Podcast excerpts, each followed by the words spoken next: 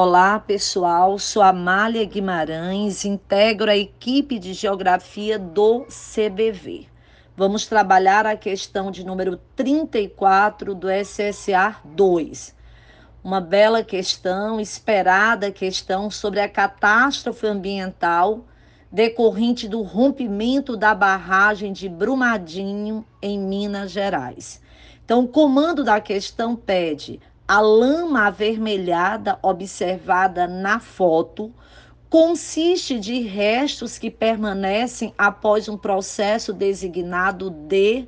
Então, qual é a causa? Por que esse material? Então, está diretamente ligado à extração e o beneficiamento do minério de ferro.